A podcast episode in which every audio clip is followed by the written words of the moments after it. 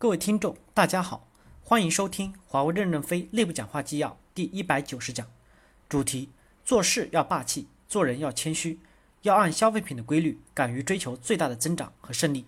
任正非与终端骨干员工座谈纪要，本文刊发于二零一零年十二月三日。接上文，十一，宇俊峰提问：这几年终端每年给平台交了不少租子，包括付给平台的平台费用。这样每年占销售收入的三个多点，感觉负担有点重。怎么让公司平台能够发挥作用来支撑终端业务的发展？像目前平台的地组 KPI 考核指标里面，终端这块只占到百分之十，终端做成怎么样，对他来说并不太在意。任正非回答说：第一点，明年我们面临非常重大的改革，未来一两年改革力度非常大，将来我们是一个统一的大平台。这个大平台会有四个运营中心，一个营运中心就是运营运营商管道这个平台。我们要求管道增长从百分之二提高到百分之十，现在他们的增长率是百分之二，但利润也不少。还有一个消费品，今年增长率预计是百分之二十二，中心增长百分之三十五左右，我们比中心低百分之十三，明显处于弱势而不是强势。这是一个营运平台。还有企业业务，我们发布云计算也是企业业务的一部分。四个盈利运营中心分离，公用平台都要支持。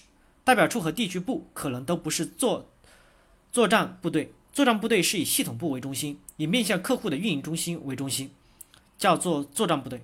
因此，你们也可以组织作战部队，增强竞争力。平台以后对你们的支持也会更强。但是改革的完成需要一到两年，不会那么简单快捷的完成。以后局面会有一些改变。至于你们交的租子很多，我也没让你们农民多交粮食。你们的计划预算是怎么做出来的？关键你们要提出合理的战略，你们持续成长的路径，你们和周边的可比性。你们提出合理的战略，但总的来说，你们要承担你所付出的成本和你竞争的机会。你们是应该加大研发、加大平台投入，还是其他？这是你们具体部门操作的问题，不能由上级来定。你们觉得租子交得多，那你可以少交一点。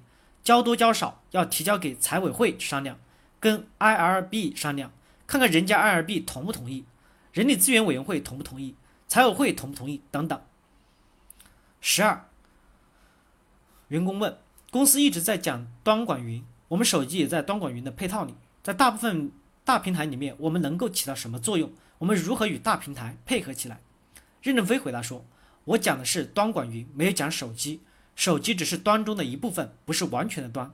比如说，移动宽带技术要称霸世界，称霸世界可能不是插卡，而是小模块，嵌进各种机器里面去。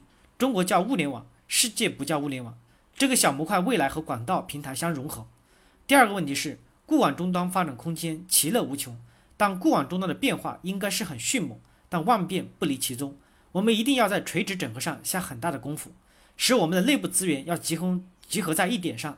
现在我们内部是各行其事，明年将以解决方案为中心来改革研发体系，所以我提出来以解决方案为中心来解决问题。我们已经开始启动了，已经任命了三个解决方案总裁。管道解决方案是丁云，企业业务是徐伟、徐文伟，还有消费品是万标等等。以后进一步改革过程中间会往下改革，比如无线的基站能不能和接入网融成一个解决方案部？我们没有按需求来整合这个东西，所以说这个云。和其他很多问题上，我们内部组织改革和整合也慢慢趋向于以需求来整合组织，而不再是以技术整合前端组织。余承东回答说：“我现在在做 CMO 的工作，要管理好华为公司端管云之间的协同，这是我的本职工作，也是 MKT 的工作。我们内部不能互相拆台，要互相帮助做得更好。端管云的整合，不论是内部整合还是外部整合，都要用开放的思维来强化我们的能力，强化我们的合作伙伴，一起来做成功。”关于终端公司，全球五大机会中心包括日本、西欧、北美等，按照不同的能力构筑区域的规划，能力中心的建设，能够像郭总刚刚说的，达到全球化、区域化的特性。老板说的 iPhone 做得很成功，但 iPhone 手机的中文输入法确实做得很差，跟我们中国人做的搜狗、百度输入法差得很远。这就是我们全球化、区域化上提升我们需要理解的能力，我们要去强化我们的能力。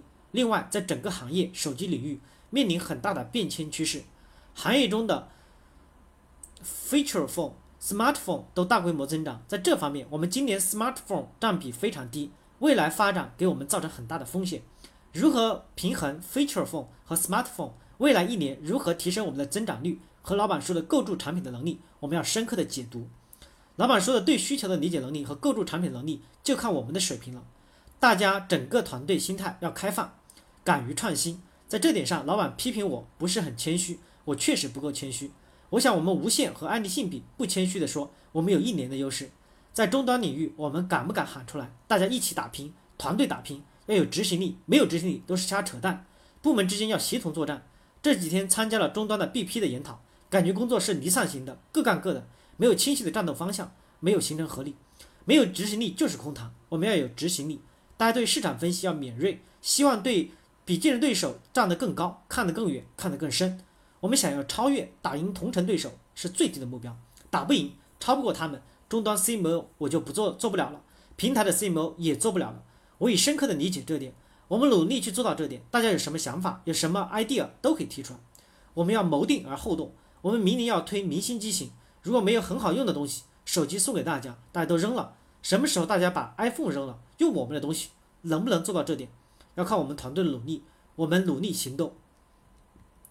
十三，吴波提问：我有两个问题，第一个是一个小时前您刚进会场时说华为终端是华为技术系统配套做起来的，过了一个小时，您对于华为终端在整个华为集团的地位没有一个新的澄清，想问一下老板，您如何对终端公司在整个华为集团怎么定位？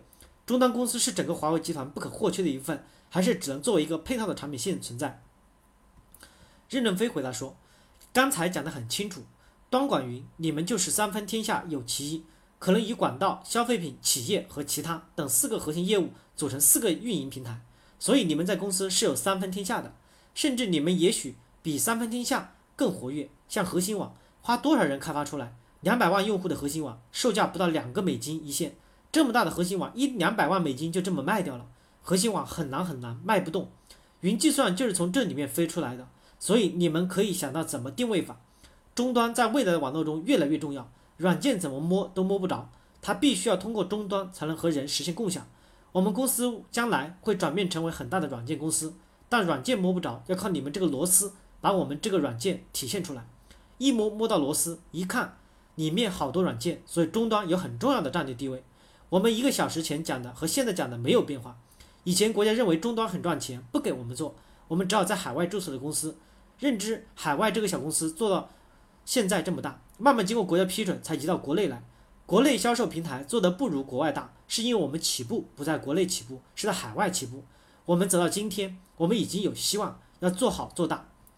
郭平接着说：“我补充一下，刚才老板提了，华为公司消费品领域是四大核心业务之一，终端公司的人自己要有自信。”一方面，终端是个消费品，本身有管道的市场，按消费品的经营特征，能够经营的很大。另一方面，即使从运营商的角度来看，最核心的策略伙伴不是网络管道，而是软件和终端。你看苹果，在每个国家只挑一个运营商来做伙伴，在全世界范围内，终端的空间比管道其实要大得多。